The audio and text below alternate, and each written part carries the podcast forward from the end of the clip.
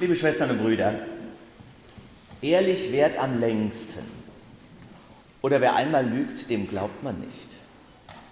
Kennt ihr noch die Sprichworte? Es sind Sätze meiner Kindheit. Die kannte ich übrigens schon lange vor dem achten Gebot. Mama und Papa haben sie gesagt und manchmal mit erhobenem Zeigefinger. Aber das war überhaupt gar nicht notwendig. Weil mir nämlich vor allem der Satz, wer einmal lügt, dem glaubt man nicht, ungeheuren Eindruck gemacht hat. Mir wurde früh bewusst, was das für eine furchtbare Vorstellung wäre, wenn das geschähe. Die Eltern würden mir nicht mehr glauben. Eine Katastrophe. Alle meine Berichte, Erzählungen, aber vor allem auch meine Nöte und Ängste, sie würden es nicht mehr ernst nehmen. Ich könnte sagen, was ich wollte, ich könnte mich abzappeln, so glaubt mir doch endlich. Sie wären immer unsicher. Stimmt das, was unser Junge sagt?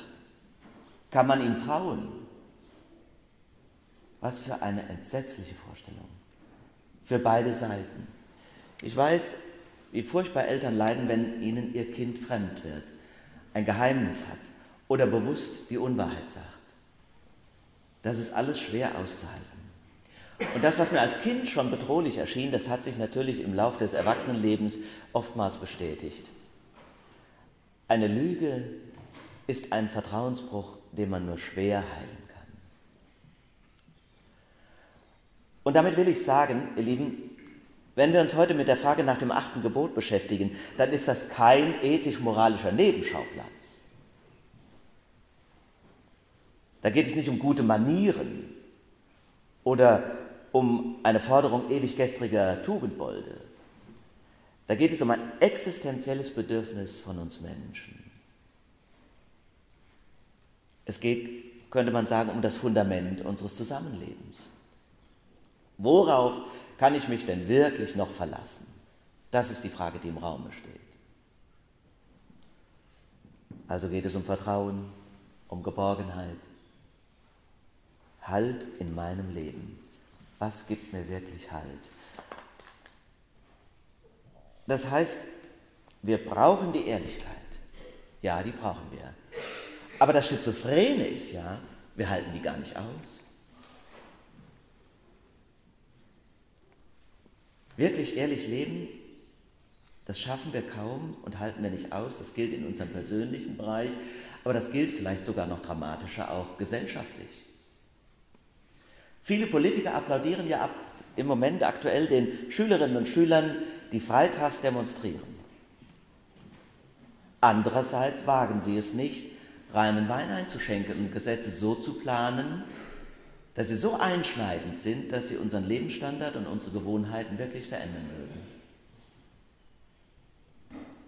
Ich wüsste ja gerne zu, gerne einmal, wer von denen, die die Jugendlichen für ihren meines Erachtens fragwürdigen Bruch mit ihrer Schulpflicht loben, jetzt schon die nächste Flugreise in den Urlaub gebucht haben. Da musste oft mit dem Fahrrad zur Arbeit fahren, um eine Flugreise zu amortisieren vom CO2-Ausstoß her. Alle wünschen sich ehrliche Politikerinnen und Politiker. Ich frage mich nur, wer würde sie wählen? Was ist Wahrheit? Hat schon Pilatus Jesus gefragt. Was ist Wahrheit? Gibt es denn überhaupt eine Wahrheit? Oder ist Wahrheit immer persönlich, individuell, nicht allgemeingültig zu machen? Objektiv gibt es nichts in dieser Welt, in dieser zerschrittenen. Ist es so? Ihr Lieben, wir bewegen uns mit diesen Fragen auf einem Feld, das seit Jahrhunderten natürlich die Philosophie und auch die Theologie beschäftigt hat. Und vielleicht hilft es ein wenig, wenn wir versuchen zu unterscheiden, die Wahrheit von der Ehrlichkeit. Ich meine, es hilft, die Wahrheit zu unterscheiden von der Ehrlichkeit. Also ich bin ehrlich, wenn ich sage, was ich meine. Aber ob ich damit die Wahrheit spreche, ist nochmal eine andere Frage, meine ich. Es gibt ja Menschen, die zu allem und jedem ihren Senf dazugeben müssen. Oh, du warst beim Friseur. Also dein neuer Schnitt gefällt mir aber überhaupt nicht. Also das neue Kleid, das du anhast, gab es das eigentlich auch in deiner Größe? Oh, wie schön, das neue Liedblatt ist fertig. Also ich meine, in Grün wäre es ja doch passender gewesen. Wir kennen sie alle. Menschen, die ihrer persönlichen Meinung einen sehr hohen Stellenwert anräumen. Leider gilt ihr kritischer Blick vor allem den anderen. Selten betrachten sie sich genauso akribisch selbst.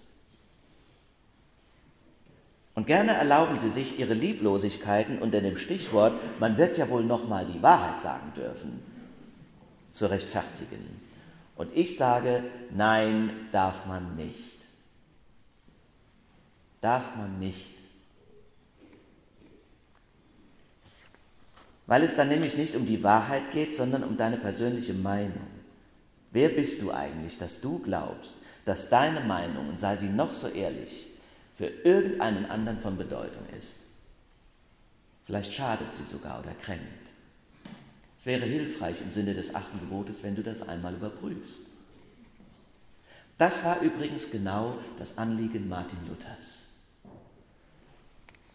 Genauso hat er das achte Gebot in seinem Katechismus interpretiert. Vielleicht habt ihr die Worte noch im Kopf, die ihr eben in der Lesung hörtet.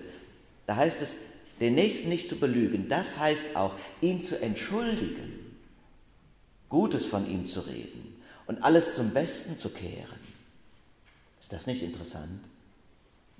Das Verbot der Verleumdung ist nämlich der eigentliche Skopus des achten Gebotes.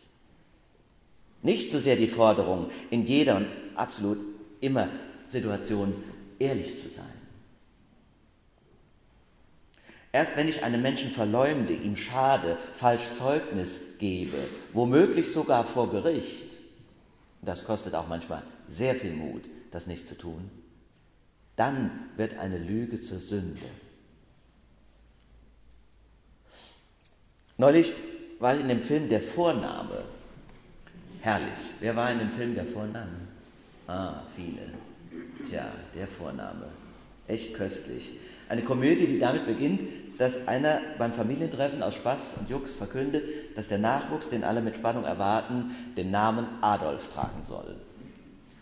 Und dann geht's los. Es entspinnt sich eine heftige Diskussion. Was? Adolf geht doch gar nicht. Wie kann man ein Kind heutzutage nur Adolf nennen? Machen doch vielleicht nur irgendwelche AfD-Funktionäre. Eine Diskussion, die den Abend schnell eskalieren lässt. Und auf einmal geht es natürlich gar nicht mehr um den Vornamen, sondern sie machen sich gegenseitig fertig nach dem Motto, was ich dir immer schon einmal sagen wollte. Und ich finde es einfach herrlich, wie in diesem Film deutlich wird, die so praktizierte Ehrlichkeit, also ich zweifle nicht darüber, dass die Handlung äh, gibt das deutlich her, dass die jahrelang mit dieser Meinung über den anderen gelebt haben, zusammen als Familienfreunde. Aber jetzt, jetzt hauen sie sich das erste Mal um die Ohren, was sie wirklich übereinander denken. Was denkst du eigentlich von mir, habe ich mal einen Freund gefragt, da hat er gesagt, das willst du nicht wissen.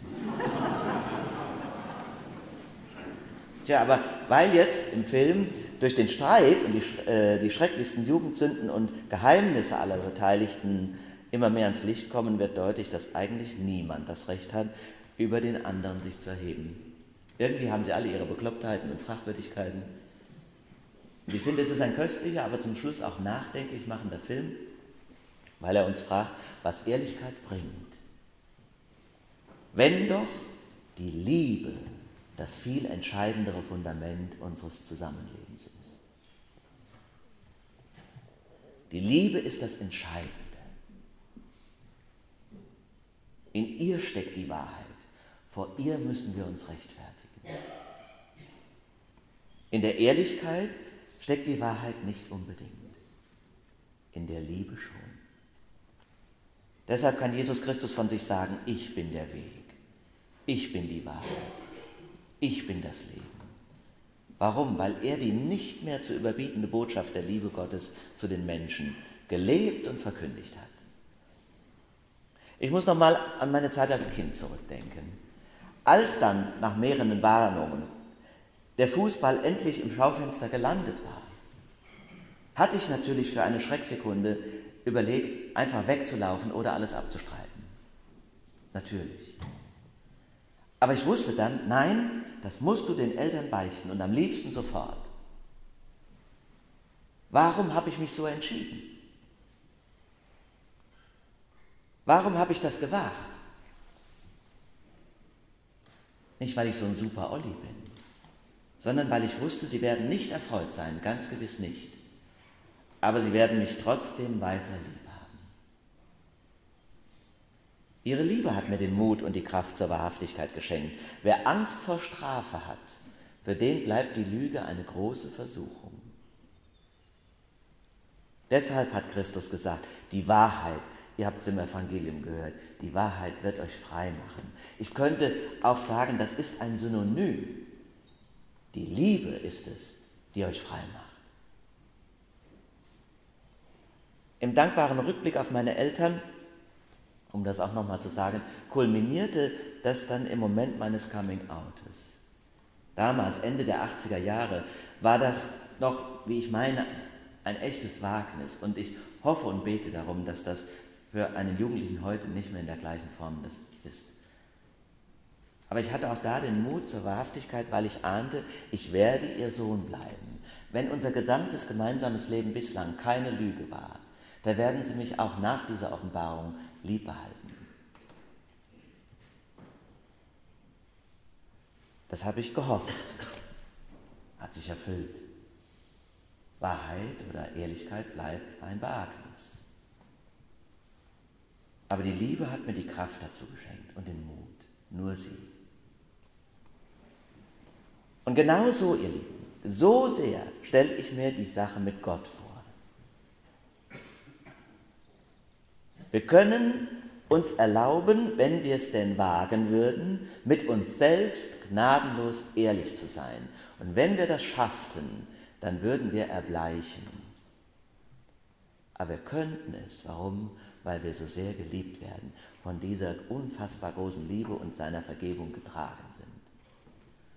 Wer sich so geliebt weiß, der kann dann auch liebevoll mit seinen Nächsten sein und über manches hinwegblicken oder anders sagen, als man vielleicht eigentlich denkt. Was ist Wahrheit? So fragt Pilatus. Und ich sage euch, die Wahrheit gehört Gott, nur ihm allein, nicht uns Menschen. Dazu ist sie zu groß. Sie ist keine Möglichkeit unser. Dazu sind wir zu klein. Über die Wahrheit kann ich nicht verfügen. Sie bleibt eine Kategorie des Glaubens. In Sachen Wahrheit hilft deshalb nie ein Faktencheck, lieber Blasberg sondern nur Jesus. Schenke uns Gott, dass wir im Glauben an diese Wahrheit immer weiter wachsen, Mut empfinden, die Liebe spüren und deshalb an den kleinen Lügen unseres Lebens nicht verzweifeln. Um es ganz zum Schluss nochmal wirklich konkret zu machen. Also wenn Sie am Ende eines Gottesdienstes zu mir sagen, schöne Predigt, Herr Pfarrer, obwohl das womöglich eine kleine Lüge ist, dann kann ich nur sagen, hören Sie bitte damit nicht auf. Amen. Der Friede Gottes, der höher ist als alle Vernunft, bewahre Herzen und Sinne in Christus Jesus.